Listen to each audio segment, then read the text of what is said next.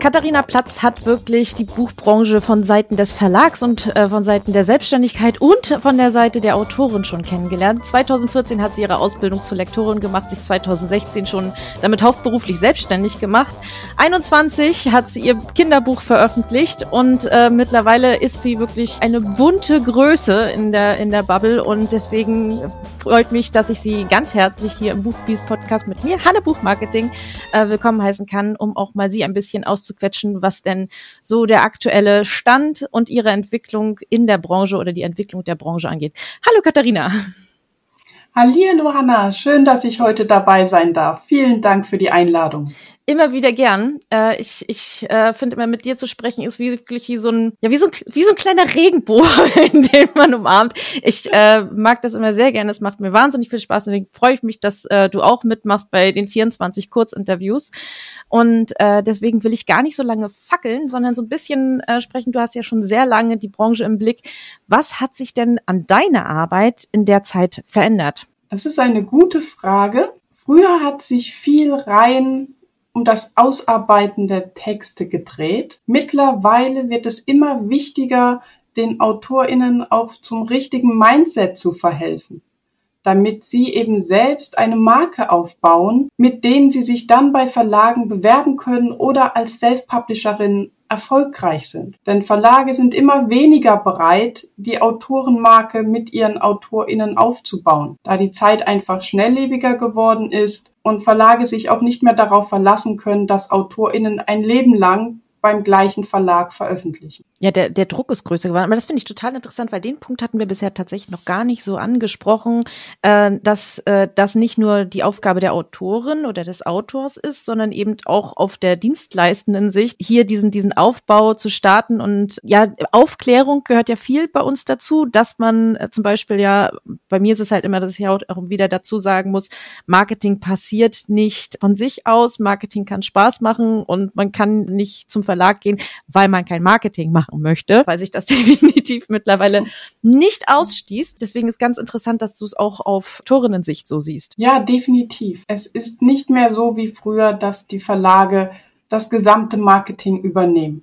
Wenn man wirklich erfolgreich sein möchte und vor allem langfristig sich auf dem Buchmarkt etablieren, sollte man auch selbst eine Marke aufbauen und seine Community ansprechen. Mhm. Das ist auch für ähm, ein Stück weit Sicherheit ganz wichtig. Wie sah denn in der Zeit äh, gerade der Aufbau von Communities, äh, Communities hat sich denn ja auch weiterentwickelt hin ins Digitale. Hast du noch mitbekommen, dass äh, das schon vorher dieser Community-Aufbau stattgefunden hat, bevor es jetzt Richtung sehr viel Online-Marketing auch ging, auch aufgrund der Pandemie? Ich bin ein Kind der digitalen Zeit. Also zumindest in meinem Berufsleben hat das Digitale schon immer eine große Rolle gespielt und daher kenne ich die guten alten Zeiten so gar nicht mehr, wo der Community-Aufbau allein über Lesungen funktioniert hat oder den persönlichen Kontakt. Und ja, ich habe aber auch in der Pandemie gemerkt, dass das Digitale natürlich noch mal stärker geworden ist. Gerade Social Media wird jetzt auch von den Verlagen sehr viel intensiver genutzt, um neue Autorinnen, Illustratorinnen zu erreichen, aber natürlich auch um die Leserinnen an ihre Werke zu binden oder heranzuführen. Siehst du, manchmal, wenn man so 2014 hört, kommt einem das mittlerweile so wahnsinnig lang vor. Dabei war man ja die ganze Zeit im Internet. Es ist irgendwie, es ist sehr viel passiert, oder? Wie sieht's denn, äh, ich, ich frage auch immer gern so ein bisschen nach dem, nach dem Ist-Zustand. Also, äh, wie sieht's denn derzeit aus? Was für Trends nimmst du wahr innerhalb äh, deiner, deiner Genres, die du betreust? Also, es ist ja Kinderbücher, äh, man sagt immer Kinderbuch als Genre nennen. Dabei ist es ja eigentlich völlig fehl am Platz, das so zu bezeichnen, weil es ja äh, sich dort unter auch nochmal breit fächert und die verschiedensten Themen behandelt und gleichzeitig noch die verschiedensten Zielgruppen, weil es was völlig anderes ist, ob man äh, ein Kinderbuch für Dreijährige hat oder für 13-Jährige. Auch hier machen zehn, äh, zehn Jahre ne, sehr viel aus. Äh, deswegen, was für Trends nimmst du wahr und kann man das überhaupt über einen Kamm scheren? Die Trends sind natürlich je nach Zielgruppe ganz unterschiedlich und ich würde auch AutorInnen nicht dazu raten, sich rein nach den Trends zu richten sondern gerade wenn man ein Debüt schreibt, ein Thema zu wählen, das einem wirklich am Herzen liegt und mit dem man eine Botschaft nach außen senden möchte, zu der man selbst auch eine Verbindung hat. Sehr gefragt sind im Moment auf jeden Fall erzählende Sachbücher. Die kommen sehr gut an Und zwar in jeder Altersgruppe, natürlich je nach Altersgruppe verschieden. Bei den Jüngeren geht es natürlich mehr Richtung Natur und Umwelt. Bei den Älteren dann gerne auch schon Richtung Technik, Robotik. Das sind so die Themen, die ältere Kinder, auch digitale Themen. Aber ähm, vor allem sollte man sich da nicht zu sehr nachrichten welche Themen gerade trenden. Das stimmt allerdings. Es ist aber trotzdem manchmal ähm, eine Marktanalyse bedeutet ja auch, dass man guckt, ist mein Schubladenthema, sage ich jetzt mal, äh, ist das jetzt vielleicht der richtige Zeitpunkt? Oder habe ich vielleicht vor ein paar Jahren schon etwas geschrieben und es jetzt der richtige Zeitpunkt, es erneut zu veröffentlichen? Also, dass man den, ähm, sich nicht nach Trends richtet, sie aber trotzdem im Blick behält, um zu gucken, wie man darauf reagiert. So würde ich es eher betrachten. Das definitiv. Also vor ein paar Jahren waren Einhörner ein Riesentrend. Und mehr oder weniger über Nacht haben die Verlage dann gesagt, oh nein, danke. Wir haben genug Einhornbücher, der Markt ist gesättigt. Und da war dann natürlich der Zeitpunkt gekommen, entweder seine Geschichte nochmal zu überarbeiten und eine andere Hauptfigur zu wählen oder das Manuskript einfach mal für ein paar Jahre in der Schublade liegen zu lassen. Denn die Trends kommen ja auch irgendwann wieder. Das wiederholt sich immer so ein bisschen. Ich war zum Beispiel gestern gerade bei einem äh, bei einem Einhorn-Kindergeburtstag. Also es ist zumindest noch nicht ad acta gelegt bei der Zielgruppe Vier. ich äh, möchte auch gerne immer so ein bisschen den Blick nach vorne geben. Also immer so ein bisschen, also es ist ja hier so eine ähm, Marktrecherche vor laufender Kamera, vor laufendem Mikro. Ähm, das nutze ich natürlich immer gerne aus, um dieses, äh, dieses ein Stimmungsbild sozusagen wiederzugeben. Was meinst du denn, in welche Richtung äh, sich deine Arbeit weiterentwickelt, aber auch ähm, wie sich die Themen weiterentwickeln? Also was siehst du in, in Zukunft? Was, was wird da weiter auf uns zukommen? Zum Beispiel ja gerade auch Richtung Kinderbuch wird es jetzt mehr KI-Kinderbücher zum Beispiel geben. Was meinst du? Ich sehe das jetzt schon, dass ähm, viele AutorInnen mit der KI arbeiten. Der Trend ist im Moment aber eher dahingehend, sich inspirieren zu lassen. Sich inspirieren zu lassen und dann die Ideen aufzugreifen, um wieder etwas Eigenes zu entwerfen die Bücher, die ich gesehen habe, die rein mit KI entworfen wurden, sind nicht wirklich originell. Da sehe ich auf lange Sicht im Moment ähm, noch keinen Markt für. Mhm. Kein Markt, der dauerhaft Leserinnen begeistert und an sich bindet, weil das auch zu unpersönlich ist. Ja, das ist ein ganz wichtiger Punkt bei Geschichten, dass da ein Thema vermittelt wird, mit dem sich auch die Autorin identifizieren kann, mhm. damit man eben auch eine Verbindung zu seiner Community aufbauen kann. Und eine reine KI kann keine emotionale Verbindung zu den Leserinnen herstellen.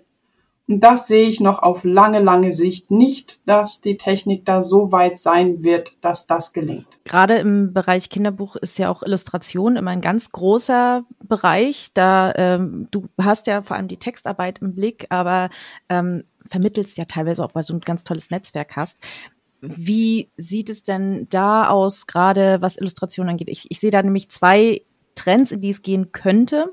Einerseits, ja, jetzt kann ich endlich tolle Illustrationen äh, für wenig Geld mir besorgen und andererseits, wie kontinuierlich schafft man es, eine Illustration über ein Buch hinweg gleich aussehen zu lassen, weil äh, Kinder halten sich ja an diesen Figuren auch fest und wenn, äh, ich sag mal, bei dem einen, äh, jetzt mal ganz plakativ, bei dem einen dass das Kind blonde Haare hat, beim anderen dunkle Haare, wird man sich als die gleiche Person identifizieren. Das ist ein Problem die Einheitlichkeit dieser KI-Bilder, ähm, eben auch ein Wiedererkennungswert, ein Stil, der sich nicht nur innerhalb eines Buches, sondern dann auch durch eine Reihe oder für den ganzen Verlag ähm, einen Wiedererkennungswert bietet, aber auch die, der Detailreichtum der Zeichnungen.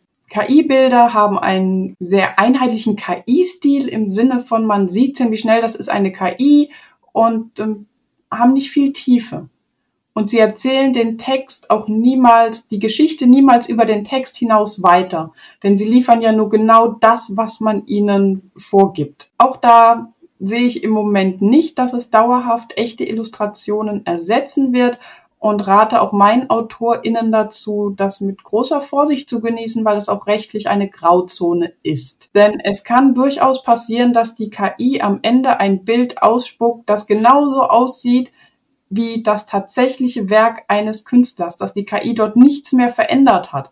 Und dann kommt man ganz schnell in den Bereich, wo man urheberrechtlich Probleme bekommen kann. Und es gibt auch mittlerweile immer mehr Filter, die Künstlerinnen nutzen können, um ihre eigenen Bilder für die KI zu vergiften, sodass die KI die Bilder nicht mehr auslesen kann und dadurch dann am Ende unschöne Bilder liefert. Also einfach farblich nicht mehr stimmig, ähm, verzerrt und ähm, die Künstler arbeiten also schon aktiv dagegen, der KI das Leben schwerer zu machen, ähm, weil sie sich ja auch einfach an der Kunst der ähm, Menschen bedient und sie dafür nicht entlohnt werden. Mhm. Und auch da sehe ich in Zukunft ähm, wird es Änderungen geben. Entweder, dass die KI nicht mehr kostenlos genutzt werden kann oder dass Künstler immer mehr versuchen werden, dafür zu sorgen, dass die Ergebnisse der KI immer schlechter werden. Ja, ich bin auch mal gespannt, in welche Richtung sich das weiterentwickelt. Was siehst du denn für deine Arbeit für ähm, Entwicklung, für Trends? Ähm,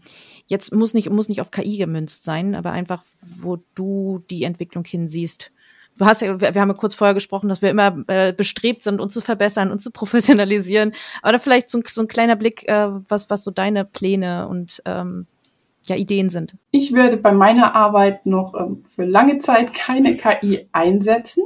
Denn mir ist es wirklich wichtig, meinen Autorinnen ein individuelles, maßgeschneidertes Feedback zu geben und eben nicht ähm, einen 0815-Algorithmus einfach über die Texte drüber laufen zu lassen. Und vor allem werden wir in meinen Schreibcoachings auch immer stärker am Mindset der Autorinnen arbeiten. Denn ich arbeite fast zu 99 Prozent mit Frauen, mit Autorinnen. Gerade da habe ich oft das Gefühl, dass sie richtig, richtig tolle Geschichten haben, starke Herzensbotschaften, aber sich selbst unter eigenem Wert verkaufen und manchmal gar nicht selbst an ihre Vision glauben. Das ist aber die halbe Miete, um am Ende auch wirklich erfolgreich zu sein. Natürlich muss man das Schreibhandwerk beherrschen, um eine Geschichte zu schreiben, die ihre Zielgruppe findet und mit der man Leserinnen begeistert. Aber man muss auch selbst an sein Werk glauben damit es dann auch andere tun. Dahin möchte ich immer mehr mich entwickeln, meinen Autoren dabei zu helfen, auch wirklich groß zu werden. Ja, das ist, das ist so wichtig, weil äh, sonst sind wir ganz schnell bei dieser sich selbst erfüllenden Prophezeiung, das wird ja eh nichts, nee, dann wird's auch nichts. Wenn man da nicht irgendwie guckt, dass man mit einem gewissen Selbstbewusstsein rangeht, vor allem dran bleibt und sich nicht von sich selbst entmutigen lässt, weil wie, ich meine, das sind so viele Mutmachgeschichten für Kinder. Und wenn dann selbst diese, diese Mutmachgeschichte für sich selbst fehlt, ist das echt schade sozusagen. Deswegen finde ich das immer ganz toll, was du machst. So, ein Loblied auf dich. ähm, ich äh, würde mal sagen, wir kommen zum Ende. Ich äh, werde dich garantiert nochmal zu einem Thema äh, hier in den Buchbies Podcast einladen. Äh, für heute soll es das aber gewesen sein, damit wir den Rahmen nicht sprengen. Deswegen äh, morgen gerne wieder einschalten zum nächsten Buchbiest Podcast Interview. Vielleicht sollte ich mir da irgendwie ein Akronym zudenken, dass es ein bisschen besser auszusprechen ist. Ich danke dir, dass du dabei bist und äh, wir sehen uns ganz bald. Meine Damen und Herren, Katharina Platz. Rums. Vielen, vielen Dank für das mega sympathische Gespräch. Bis ganz bald, meine Liebe. Bis ganz bald. Ciao. Ciao.